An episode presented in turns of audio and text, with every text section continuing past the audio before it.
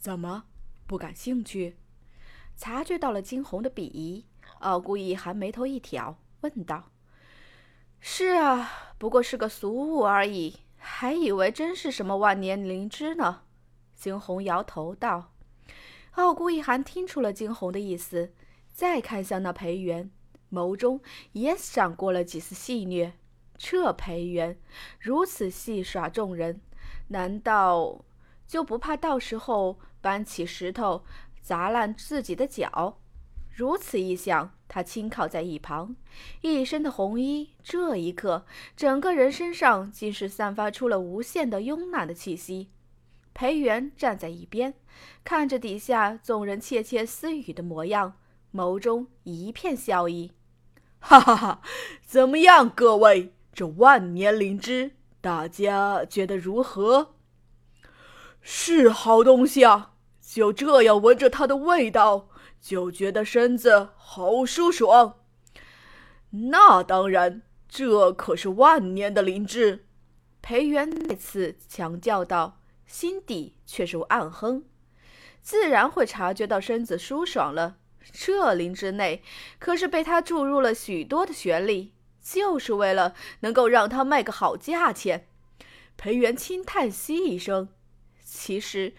唉，他也不愿意弄虚作假，只是可惜前些日子裴家的医药产业大亏，整个庞大的家族急需银子，没办法，他只能想到这等方法来。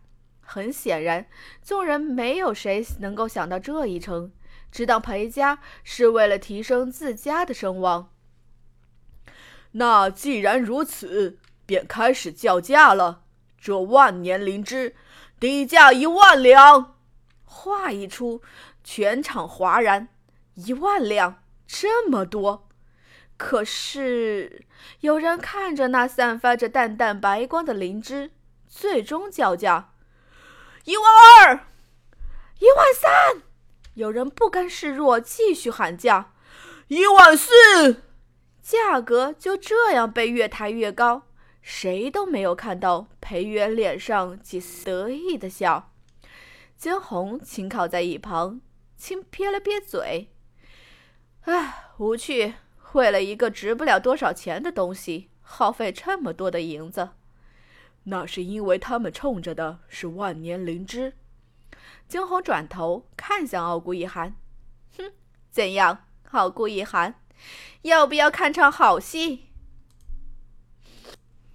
好，傲孤一寒不曾有半分的犹豫，只是一勾唇，笑道：“惊鸿，轻轻地挑了眉头，再度看向场中。此时此刻，那灵芝的价格早已被抬到了两万三千两，似乎还有被叫价的趋势。就在此时，人群中一道清冷的声音响了起来：“十万，十万两！”只一刹那的功夫，人群中再度炸开了锅来。哪有哪家的人这么财大气粗，一下子叫到了十万两？十万两，他们无论如何也是再也抬不高了。顺着那声音望去，只见得一个白衣女子斜靠在一边。裴元笑得嘴都合不拢了。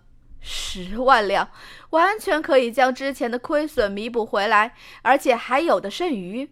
十万两，可还有再高的价格？裴元出声，人群中一片沉寂。哈哈哈，那好，这位姑娘，这万年灵芝就是你的了。江红坐直了身子，双手环胸，似笑非笑的看着裴元。好。姑娘是支付银票呢，还是打欠条？我们这里可是一手交钱一手交货哦。裴元眼瞅眼前女子不凡的气度，问道：“他知道这丫头身上如此气势，定不是普通人家的人。”直接，自然是直接付钱了。惊鸿站起身来，缓缓走向裴元。哈哈哈！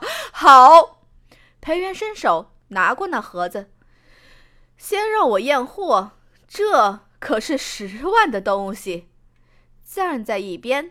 惊鸿笑了起来，道：“裴元微微一怔，随即却是再笑了起来，哈哈，自然自然。他是认准了眼前这姑娘不会看出什么问题。也是，不过一个年纪轻轻的丫头，能有什么本事？如此想着，裴元倒也是直接放下了心来，直接将盒子交给了惊鸿。惊鸿打开盒子。仔仔细细地看着里面所谓的万年灵芝，如何？裴元还是有些心虚，直接问道。惊鸿眉头轻挑起，哼，好。虽说不是正宗的万年灵芝，但最起码也有千年了。千年灵芝炼出个普通的固基的丸药，倒是不成问题。只见的惊鸿缓缓地从袖中。掏出了一锭金子，直接扔给了裴元。裴元接过了惊鸿扔来的东西，待看清楚那不过是一锭金子之后，诧异的看向惊鸿：“姑娘，这是钱呀？不要吗？那还给我。”裴元终于意识到了什么，他的脸色缓缓的阴沉了下来。“姑娘，不是说好十万？”然而，还不待裴元说完，只听得惊鸿的声音：“十万铜板，哼，这一锭金子足够抵上那十万铜板了吧？”事情发展到这个地步，若是裴元再是不知道自己被耍了，那他当真是傻子了。而周边的人亦是一阵唏嘘，谁都没想到会发生这样的情况来。十万竟然只是铜板而已，真是匪夷所思，匪夷所思啊！你是哪家的？竟然到这里来捣乱？裴元冷声问道。惊鸿往后退去一步，有些戏谑的看着那裴元，哼，裴家主，刚刚您自己不是都说成交了吗？当着大家伙儿的面，您想反悔不成？说着，他抬起眼看着手中的灵芝，一掂量，还是说：“裴家主，你觉得这灵芝真的值几万两不成？”裴元也一沉，莫不是这丫头发现了什么？可是不该呀，这丫头她分明察觉不到她身上任何的玄力，而今的裴元也已经到了高悬之地。他可不认为一个年纪轻轻的丫头实力会在他之上。他冰冷的视线扫过惊鸿，姑娘，若是在这般出言不逊，休怪我不客气了。呀，唬谁呢？你这是？惊鸿冷笑。既然裴家主不服气，那就让大伙儿来评评理吧。说罢，看向人。大伙儿倒是来看看这灵芝到底能值多少。且不说十万两了，哼，就以裴家主的起价为依据，看看能不能值一万两。说罢，白色的衣袖一挥，从那盒子上挥舞而去。只一瞬的功夫，那灵芝周边方才还闪耀着的白色的光芒缓缓地散去。这一刻，那盒子中的东西看上去不过是一个普通的灵芝般。咦，那白光没了！有人低呼道：“刚刚感受到的那感觉全都没了。这这看上去也就一普通的灵芝啊，顶多是个千年灵芝罢了，怎么可能有万年？”众人窃窃私语，眸中满是不敢置信。